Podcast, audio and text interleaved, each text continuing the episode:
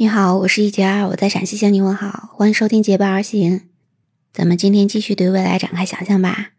你喜欢旅游不？我还是挺喜欢旅游的，因为去每个地方，不同的风光、不同的文化、不同的人物，总是会给人们带来嗯很多的这种不一样的感受吧。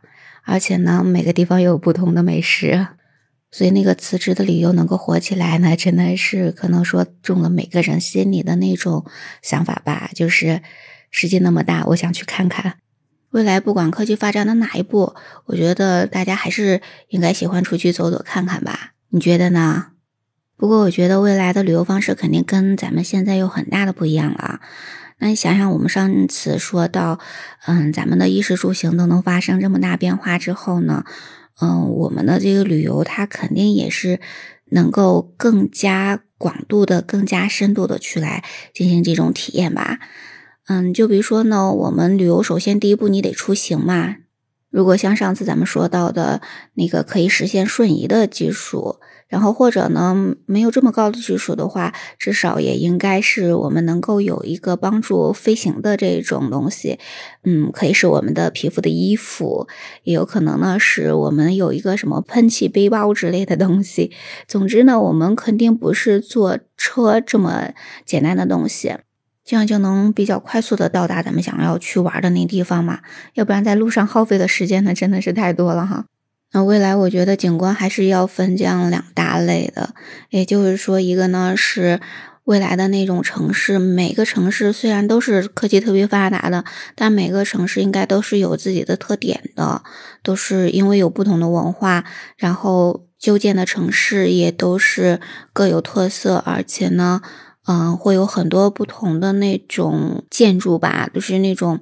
嗯，更加有特色的那种建筑物，所以呢，城市是一种旅游的方式。然后呢，就是呃，我们的自然风光还是不可少的，因为人类毕竟还是来自于自然嘛。不管科技发展到哪一步，我们心里向往自然的那个感情，应该还是不会丢掉的。所以呢，应该还会有那种自然风光让我们去旅游去逛逛的吧。那么除了地球上之外，那我们还可以去星际旅游呀。所以呢，未来肯定还要加上这个星际旅游的这个项目了。在未来呢，我们很多的工作都是可以让机器人代替我们去做的，所以呢，我觉得我们肯定会有更多的休息的时间，也就是一个星期肯定不用再工作五天了哈，那肯定是两三天就能完成一项这个工作的，而且这个工作我们主要是那种创造创新艺术类的工作吧。那就是说呢，机器人没有办法代替的这些工作，才是我们需要去做的。而且我们肯定会有更多的假期让我们去旅游，你觉得呢？我觉得肯定会是这样的。所以未来我们有更多的机会出去旅游。如果是在我们国内的旅游，也许我们不需要什么交通工具，我们自己的那种飞行的状态就是可以解决了。然后在进行参观的时候呢，我们肯定也跟现在的方式不一样嘛。嗯，比如说呢，我们在城市里面，那每个城市的那个建筑它有什么样的特点？那你站在它外面，它肯定你的那种全息影像就会告诉你它是什么样的一个特点。然后因为有飞行器嘛，你就可以让它带你整体的绕这个建筑走一圈儿。然后呢，如果你对某一层它里面的设施特别感兴趣，就可以进入到某一层里面去来进行深度的参观。那从自然景观的这方面的旅游，我们也是可以有多种的旅游方式。也就是说呢，你想感受一下爬山的这种乐趣，你就可以去不用启动那种飞行的装置，你自己去来攀爬嘛。那就是可以感受那种爬山的，嗯，运动的那种乐趣嘛。然后呢，如果你觉得赶时间，如果你 像我一样是个。不太喜欢运动的人，那你就可以让飞行器带着你，在那个山上，嗯，飞行一圈去来看一看那种山呐，或者那种景观。所以未来的旅游呢，你一定会对这个旅游景点有更深层次的认识，你可以到达它，呃，我们现在到达不了的那种地方。现在呢，我们可能只是那个无人机它能够到达的那些地方，但我们未来呢，都可以凭借我们的飞行器，然后我们就可以到达那些地方，然后通过我们的全息影像，就可以让我们获得更多的关于这些景点的一些信息。那如果是出国的旅游，当然它应该全球的旅游也是比较方便的。但是，呃，我觉得如果是用个人的飞行器的话，它太累了哈。那所以我觉得肯定还会有那种，嗯，洲际的或者全球的那种旅游的那种飞行器吧。比如说呢，会有那种环球旅游飞机，然后我们坐上之后，它就会带领我们在全球飞一圈，介绍每个地方。那如果呢是那种浅度的旅游，也就是在每个地方飞一圈，去每个城市、每个国家的上空去来飞一圈，去介绍这个地方。当然，如果是那种深度游的话，那就可以时间长一点，每到一个地方。每到一个国家，每到一个特别出名的景点，可以呃停下来在那里游玩上一两天。这样的话，其实也就是一种什么呀？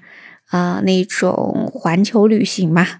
然后它的这个时间可能就会更短，然后对那个地方可能能会有更多的了解。当然，耗费的时间应该是更少的，不像以前那个我们看的那个书叫《环游地球八十天》嘛。那我们现在环游地球肯定是不用八十天了，因为有更好的飞行器嘛，哈。然后我们再来说一下星际旅游吧，因为我觉得未来跟我们现在非常大的一个旅游方面的不同，就是我们可以进行星际的旅游了。也就是说呢，当我们的航天技术非常发达了之后，我们就可以去别的星球去旅游嘛。比如说呢，就是可以去月球上呀，去火星上呀。那么也许呢，未来在月球上、在火星上都有我们人类的活动的基地嘛。然后我们就可以去那里去游玩。除了可以在这些离我们比较近的星球上，然后进行这种比较深度的去来认识这个星球的这种旅游之外呢，我觉得还可以像环球旅游那样一样，是环太阳系的一个旅游。因为如果你时间比较多的话，你就可以进行这种深度的旅游，到每一个行星上去观看这个行星上它的这种发展的状况。然后呢，如果是时间不是那么充足的话，那我们就可以有一个星际旅游车，带你在整个太阳系里面去，呃，全方位的观察每一个行星它的那些特点吧。那如果到太阳系之外呢，在银河系去旅游的话，那这个可能要遇到的问题要更多了。我现在还没有办法去来想象它，你可以来想象一下，在评论区告诉我你的想象哈。那咱们今天的脑洞大开时间就到这里啦，我们今天先想到这里。呃，如果你还有什么更多的关于旅游方面的想象，你就在评论区跟我聊聊吧。我们今天就先到这里了，感谢你的聆听。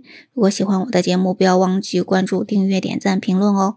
我们下期节目再见，拜拜。